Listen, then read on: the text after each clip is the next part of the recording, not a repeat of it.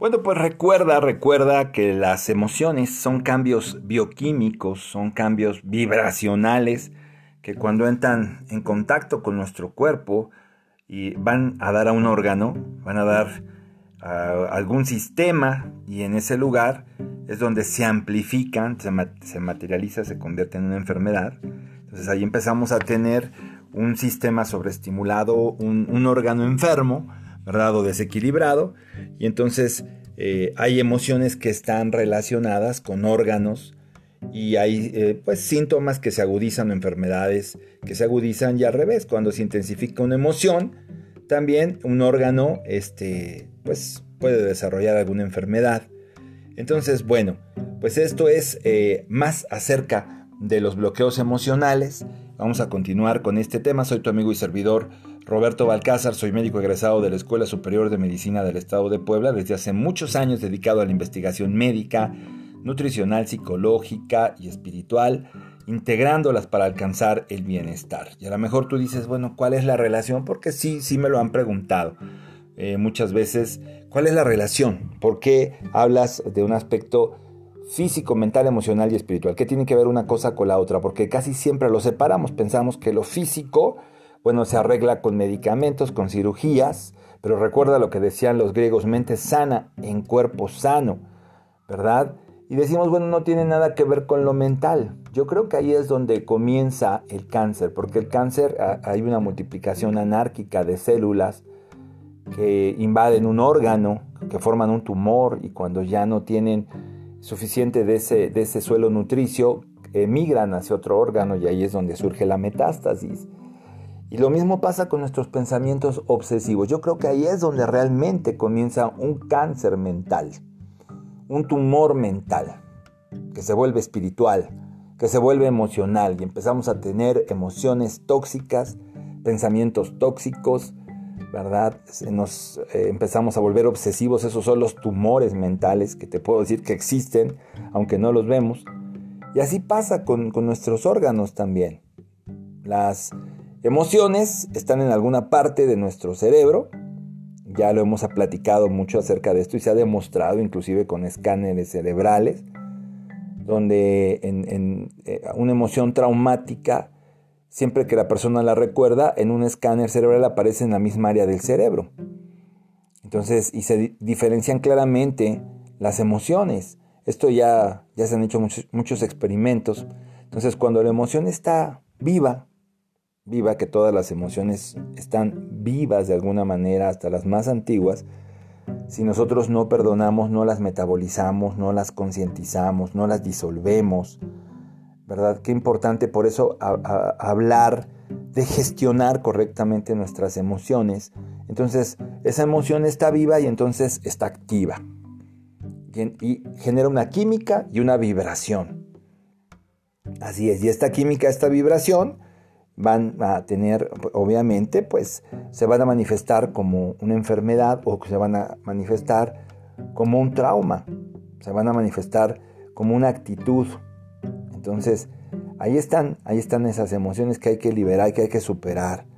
Entonces, te repito, fundamental, fundamental, eh, pues si no queremos tener problemas de salud, porque esta frecuencia química, vibratoria, eh, realmente pues existe porque nosotros así lo deseamos.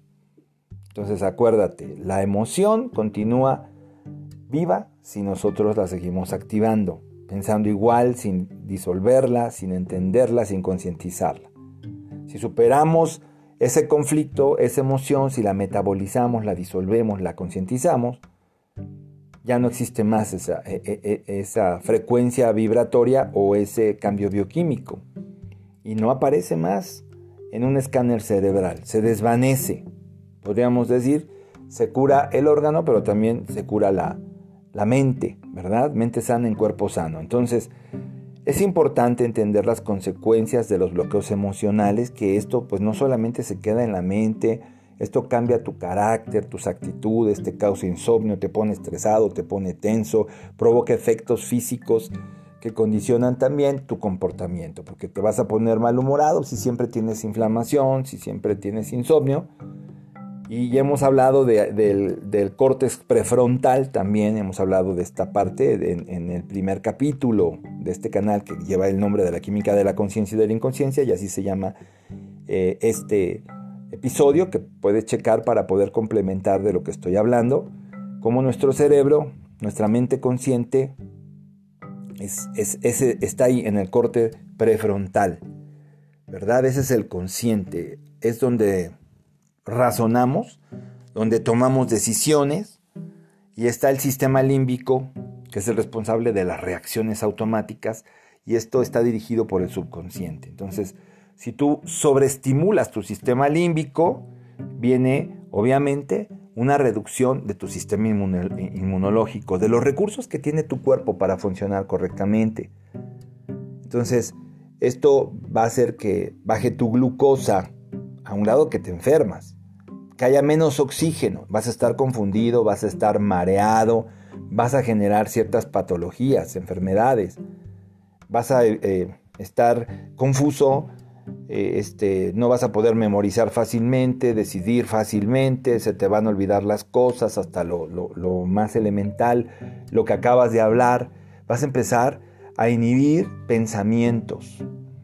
Entonces, cuidado, cuidado. Entonces nos hallamos en una situación donde estamos generando un bloqueo emocional, hay una sobreestimulación del sistema límbico, el sistema límbico pasa a funcionar en modo automático. Esto es algo que tenemos que entender para poder influir. Y entonces empezamos con nuestras actitudes. Hay personas que tienen em, ciertos tipos mm, de manías, ¿no? Comerse las uñas, jalarse el cabello, hay personas que he visto, eh, tuve un paciente que se jalaba la parte de atrás de, su cabello y hasta que quedó como fraile. Otra persona que se arrancaba los vellos de las rodillas y de las piernas hasta que se depiló prácticamente completamente una y la otra no.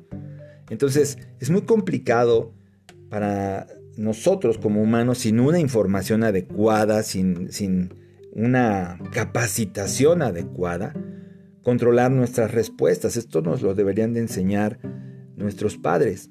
Sin embargo, ellos tampoco lo supieron. Entonces, esto pues causa un límite en nuestra capacidad de comprensión de lo que está sucediendo aquí y ahora.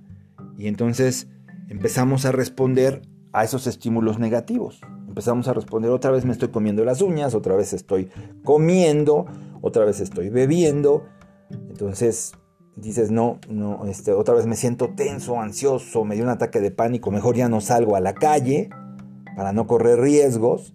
O sea, empezamos a exagerar nuestras percepciones, a mirar el lado eh, negativo, oscuro de las cosas y entonces el día se ve que va a llover, que no nos va a ir bien, que algo malo nos va a suceder. Entonces, cuidado. Esto sucede, estas emociones, estas emociones son activadas por los bloqueos emocionales que nosotros tenemos. Y esto nos vuelve seres marginados, limitados. Entonces nuestros pensamientos se anulan, nuestros pensamientos conscientes, nuestros pensamientos racionales empiezan a minimizar, se empiezan a anular. Por eso es importante que soluciones tus bloqueos emocionales y que los reconozcas cada vez que se activan. O sea, no te preocupes si no los puedes resolver, pero reconócelos. No les restes importancia. Entonces, porque si tú no reconoces esos bloqueos emocionales, te vas a volver más enfermizo, tu capacidad en el trabajo, en tus relaciones se va a mermar, vas a tener menor inteligencia, vas a generar menos autopistas neuronales y vas a generar más refuerzos en las que no queremos, repitiendo una experiencia que cambia la química de nuestro cuerpo y por eso Aristóteles decía que para la mente humana es lo mismo eh, imaginar que hacer. Es lo mismo, la mente no distingue, no distingue que si lo que está pasando es real o lo estamos imaginando.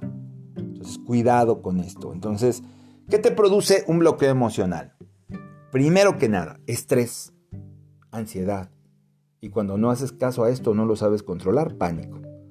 Y entonces, desde el estrés empezamos a generar la adrenalina, que es una hormona, que es un mensajero que le está pidiendo al cuerpo ayuda.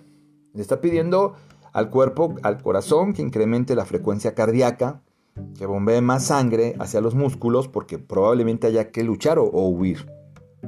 Le está pidiendo al sistema vascular que se contraiga en diferentes lugares. ¿Para qué? Para aumentar la presión arterial y estar listos para la batalla. Entonces, al incrementarse la presión también de los músculos, disminuye el flujo, el flujo de la sangre en el aparato digestivo, en las vías urinarias, y es por eso que empezamos a tener indigestión, Empezamos a tener indigestión, si comemos algo podemos acabar hasta en el hospital, porque pues no hay sangre para, en esa área, empezamos a orinar en exceso, y por eso dejamos de tomar agua y nuestros brazos y nuestras piernas están listos para la lucha o para el escape. Entonces estamos en un estado de alerta para combatir una amenaza que no es real. O sea, cuidado con las emociones porque nos ponen eh, realmente, pareciera como si fueran buenas, ¿no? Los bloqueos emocionales porque nos llevan al estrés y el estrés nos hace movilizarnos pero en una parte de nosotros se moviliza y la otra parte se duerme literalmente. Una parte se activa y la otra parte se desactiva. Y entonces, cuidado, pues si tenemos una herida, si tenemos un problema, porque se detiene la curación, se detiene el crecimiento. Porque, y, una de las cosas que tienen que ocurrir todos los días es que nosotros no es que tengamos que crecer hacia arriba, pero sí tenemos que, tiene que haber una regeneración de nuestras células. Nuestras células tienen que crecer, ¿verdad? Para poder madurar, envejecer, morir. viene una nueva generación de células. Eso le está pasando a tus células constantemente. Tus células en un porcentaje eh, este, están eh, ahí naciendo, son bebés, otras ya están maduras y otras están muriendo. Y esto es parte, esto es parte del crecimiento, esto es eh, parte de la curación. Y tú detienes ese mecanismo de curación y luego imagínate que tienes un tumor o que tienes un problema en la piel o que tienes un problema digestivo. Pues ¿cuándo te vas a curar si estás estresado? Y entonces es un círculo que se cierra sobre sí mismo y por eso los medicamentos solo sirven para quitarte síntomas, pero no te curan. Entonces tenemos que regenerarnos nacer y morir todos los días en nuestro, nuestras células, de lo, otro, de lo contrario nos morimos. Entonces hay millones de células que, que, nacen, millones de células que mueren. Cada, se dice, ¿verdad? Que, por ejemplo, cada tres semanas tenemos un sistema digestivo nuevo. Cada tres semanas se renuevan nuestras células. Pero si nosotros interferimos con ese crecimiento, pues eh, entonces imagínate, por eso tenemos tantos problemas digestivos, por eso tenemos estreñimiento, por eso tenemos problemas en la piel, por eso no te, no te puedes curar, por eso llegamos a un cáncer. Estamos perdiendo demasiadas células día con día. Y entonces, bueno, empezamos a utilizar todavía técnicas más agresivas en un cáncer, como las radiaciones o la quimioterapia, y pues entonces todo empeora, todo empeora. Porque pues entonces las pocas células que, están fuertes van a morir también, las que sirven, y las que no sirven también. Y nuestro sistema nervioso, nuestro corazón, nuestro sistema inmunológico no van a poder restablecer su función si estás enfermo. Van a ocupar mucha energía. Entonces te enfermas y por eso te sientes cansado. Porque estás usando tu energía para regenerar. Imagínate, tratando de, evitar que haya otra enfermedad, o sea, cuidando las que están ahí ya, eso hace tu cuerpo y, y atacando, tratando de acabar con esa bacteria, con ese virus que en ese momento tienes y no puede combatir tantos flancos. Entonces, si tú mantienes un estado prolongado de estrés, que se convierte después en ansiedad o hasta en ataques de pánico, no solamente vas a tener estos problemas, sino vas a tener una enorme acidez por Precisamente esa es la química que se conforma, por eso esto va a afectar tu sistema inmunológico, va a cambiar tu expresión genética y entonces obviamente pues esto va a afectar tu, este, salud en todos los sentidos. Y empiezan a aparecer diferentes tipos de enfermedades o inclusive tu sistema inmunológico te ataca y surgen las enfermedades autoinmunes. En cambio, si tú empiezas a combatir esto como con pensamientos positivos, entonces un pensamiento positivo me entusiasma. Y si no recuerdo aquellas palabras de este gran escritor, de verdad, eh, eh, este, eh, de Piense y hágase rico Napoleón Hill, que dice, comenzamos fingiendo y terminamos creyendo. Entonces, si no quiero pensar positivo, finjo que soy positivo, finjo que estoy entusiasmado. El entusiasmo en Teos significa en Dios. Entonces recuerda que dijimos, me empiezo, empiezo a buscar inspiración, a moverme. Entonces empiezo a tener emociones más capacitantes que van a aumentar mi equilibrio en todos los sentidos, a nivel hormonal, mi frecuencia cardíaca, mi presión arterial, mi glucosa, mi claridad mental y empiezo entonces a tener ganas de hacer otras cosas. Empezando a pensar positivamente. Dándome cuenta, y te voy a explicar algo muy interesante más adelante porque esto es importante profundizar. Nosotros podemos influir en más de 3.000 cambios bioquímicos en nuestro cuerpo simplemente si somos conscientes de que tenemos que ser positivos y del desequilibrio hormonal que nos genera el ser negativos, de cómo afecta a nuestro corazón, de cómo afecta a nuestra piel, de cómo nos va a volver confusos, cómo nos va a traer un rendimiento bajo en el trabajo, en nuestras relaciones, en todas las cosas. Entonces acuérdate, si es importante combatir esos bloqueos emocionales si no quieres acabar con un cáncer, con una enfermedad autoinmune. Tenemos que terminar con esa emoción, con esa, ese bloqueo emocional que nos provoca estrés o ansiedad. ¿Para qué? Para que mejore nuestra salud en todos los planos. Entonces vamos a aprender a mantener el equilibrio emocional y esto significa primero reconocer mis bloqueos emocionales, de los que traigo desde la infancia. Esto es deshabilitarlos, cómo gestionándolos, disolviéndolos adecuadamente. Entonces, esto es algo de práctica. Todos, primero reconocer que todos tenemos un bloqueo emocional que el hecho del día a día, el enfrentarte al, clima, el enfrentarte a tu jefe, a tu pareja, andar en la calle manejando o en el transporte público, te lleva a experimentar situaciones que te pueden provocar, obviamente, pues un, un bloqueo emocional porque son emociones que reprimes, que se quedan atrapadas. Y bueno, pues esas vivencias obviamente atrapadas, refuerzan a la mejor otra emoción que ya tenemos por ahí. Nos ponemos más agresivos, nos volvemos más negativos.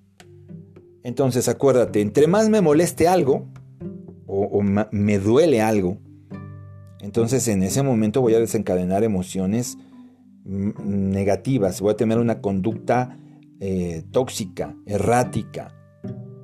Entonces eso hace que se pueda en, en un futuro muy de corto plazo eh, este, y a un futuro también de largo plazo, porque vamos a estarlo repitiendo y reactivando y reactivando y volviendo a generar ese problema que tienes con tu menstruación, ese problema que tienes en la piel y que te dan alergias y que te duele todo y que tienes gastritis. Así es, así es. Ahora sí que es tu renta mensual. Necesitamos hacer una limpieza profunda a nivel mental, a nivel emocional. Necesitamos hacernos conscientes de nuestros bloqueos emocionales porque si no nos vamos a volver prisioneros de nuestras enfermedades físicas, mentales. Entonces hay, hay formas de soltar las emociones, hay formas de soltar las emociones. Hay que identificar primero esa emoción que tengo atrapada, primero que nada, y tratar de neutralizarla. O sea, buscar la raíz de el origen de ese bloqueo, el suceso, que, puede llevarme a entender por qué tengo una o varias emociones atrapadas, es, identificar las emociones que componen ese trauma emocional, es, ese bloqueo emocional y liberarlas. Así de sencillo. Entonces, te voy a mostrar algunas técnicas que te pueden ayudar, que eh, simplemente como te repito, emociones positivas. Esto es muy bueno.